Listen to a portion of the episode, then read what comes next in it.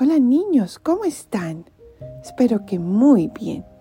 Hoy vamos a leer el Evangelio del domingo 18 de diciembre, el domingo antes de Navidad.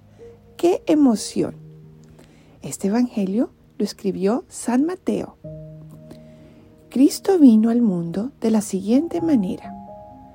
Estando María su madre desposada con José, y antes de que vivieran juntos, sucedió que ella, por obra del Espíritu Santo, estaba esperando un hijo.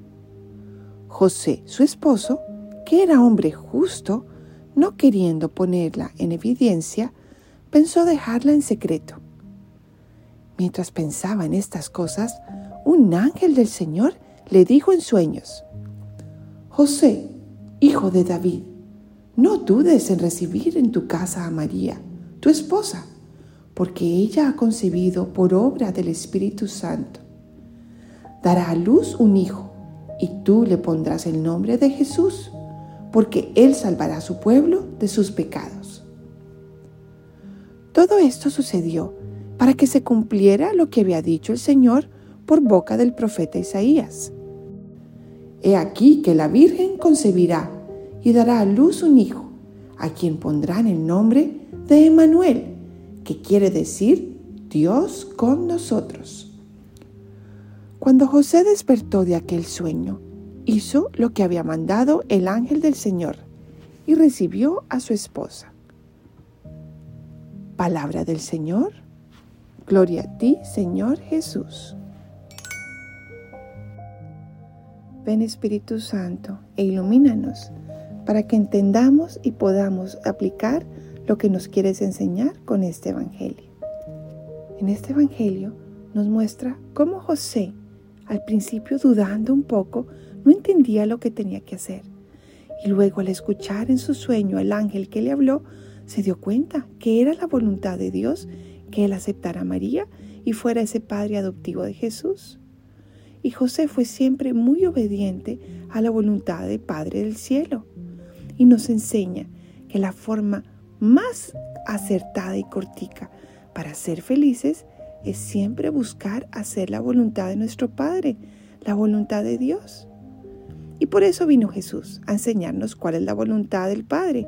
¿Y saben cuál es? Pues amar mucho, amar muy intensamente. ¿Y cómo podemos amar? Pues haciendo todo lo que hacemos con muchísimo amor. Por ejemplo, en esta Navidad podemos hacerle unos dibujos bien lindos a papá y a mamá, con muchos detallitos, con muchos colores y con muchísimo amor. O cuando vayamos a nuestra mamá que está zarada preparando la comida, venimos y ponemos la mesa sin que nos lo pida. O cuando estemos haciendo nuestros exámenes, lo hacemos de forma muy concentrada y al finalizar le entregamos el examen a la profesora, le sonreímos y le decimos muchas gracias por darnos clase todos los días.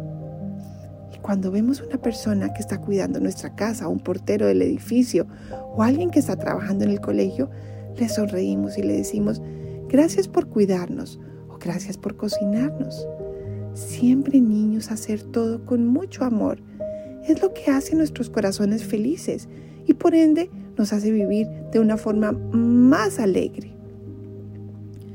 Entonces, niños, ya que se acerca la Navidad, recordemos la humildad y la sencillez con que Jesús, José y María cumplieron la voluntad de Dios.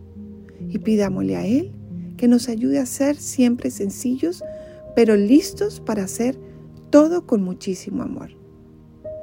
Bueno, niños, los quiero mucho y les deseo una feliz Navidad.